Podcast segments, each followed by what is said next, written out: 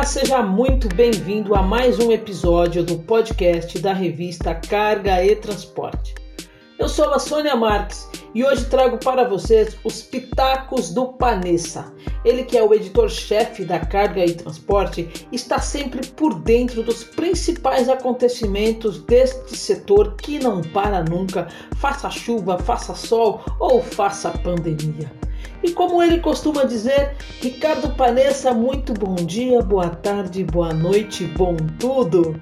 Conta pra gente como é que está o panorama geral do setor de transporte e quais as expectativas para até o final deste primeiro bimestre. Olá Sônia, bom dia. Olá amigos da revista Carga e Transporte. Pois é, Mal fechamos o primeiro bimestre e o cenário pandêmico segue cada vez mais sombrio.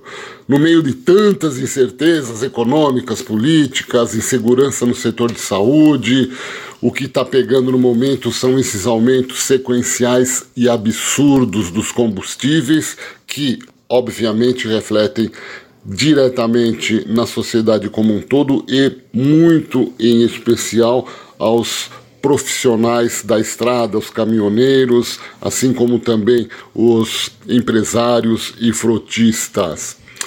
Nessa altura, começo de março, né, meados de março, nós já tivemos, pasmem, cinco aumentos consecutivos no preço do óleo diesel e seis aumentos consecutivos no preço da gasolina.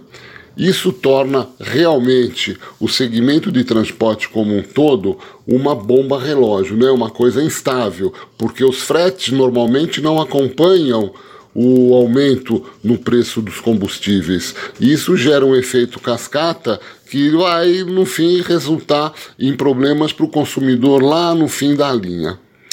Além disso, Claro, tem todo esse panorama socioeconômico político, né, com essas novidades lá de Brasília e essa sensação de incerteza, tanto na área de saúde quanto na área econômica, torna o setor inteiro automotivo e principalmente aquele dos relacionado à produção e venda e atividades ligadas aos veículos pesados, caminhões e ônibus, muito instável. Então, nós temos que aguardar os desdobramentos e torcer para que isso, eh, aos poucos, vá se regularizando e consigamos chegar assim num meio termo que seja bom para todos.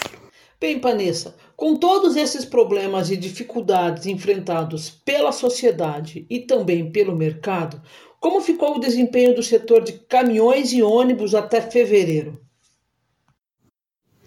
Pois é, a Anfávia publica todos os meses, né, um, um, ela faz uma coletiva de imprensa para apresentar os números do setor.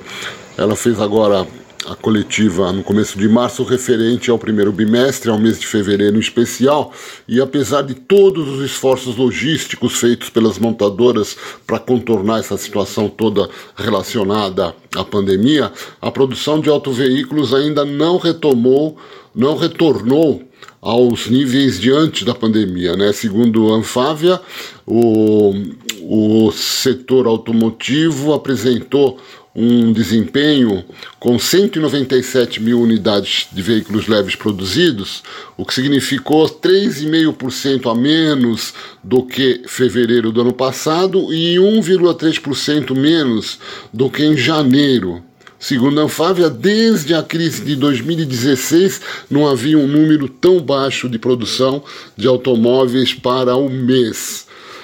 Se bem que eles mesmos comentam né, que janeiro é um mês atípico, é meio de férias, e no caso deste janeiro e fevereiro né, de 2021, não precisa nem falar mais que é uma situação totalmente nova, diferente. Né?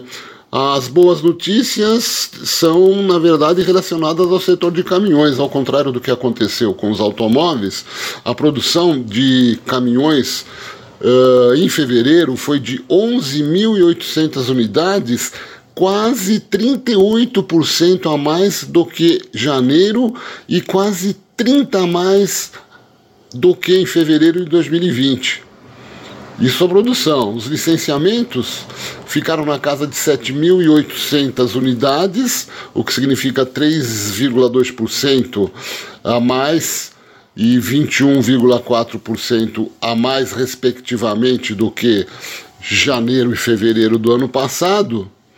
E é uma coisa a se comemorar, né? Porque, considerando o panorama geral, tudo em queda, tudo retraído, o mercado retraído de modo geral, o segmento de caminhões continua é, em, em alta.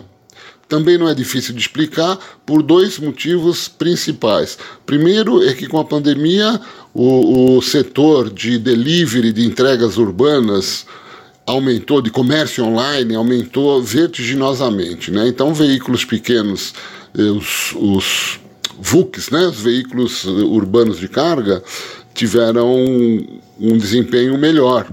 E os grandões, os caminhões pesados, também estão vendendo mais, porque novamente, pela terceira vez consecutiva, o Brasil está tendo uma super safra de grãos. Então é necessário uh, mais caminhões, renovação de frota, de caminhões pesados para transportar a, a, a colheita de soja que já foi iniciada. No segmento de ônibus, não. Aí o segmento de ônibus é outra história, continua a ladeira abaixo, é, totalmente ligado às limitações impostas pela pandemia, né? Ou seja, não tem, não tem, o pessoal está se locomovendo menos, né? Então, para vocês terem uma ideia, em fevereiro foram produzidos só 1.100 chassis de ônibus. Apenas 100 unidades a mais do que em janeiro, mas 200 a menos do que em fevereiro de 2020. Ou seja, o setor de ônibus teve queda de 12,8% agora em fevereiro. Então é isso, Sônia. Uh, o mercado não está para peixe, né? No caso aqui não está para caminhão, não está para ônibus, caminhão até que está um pouco melhor. E nos resta então aguardar os desdobramentos de todo esse panorama. É isso aí, Vanessa. O momento é difícil, a pandemia segue em ritmo acelerado e o mercado em estado de alerta. Em São Paulo, maior centro comercial do país, o governador apertou as restrições de isolamento para conter o avanço da pandemia. Comércios não essenciais terão que ficar fechados até o fim deste mês. Vamos aguardar então como o mercado vai responder a tudo isso. Muito obrigada, Ricardo Panessa, pelas informações. E você, leitor e ouvinte da Carga e Transporte, encontra as principais informações do setor em nosso site cargaetransporte.com.br e também em nossas redes sociais. Obrigado a todos pelo prestígio de nos ouvir e aguardem então na próxima semana mais notícias do setor do transporte de cargas e mobilidade em geral. Obrigado, obrigado, Sônia.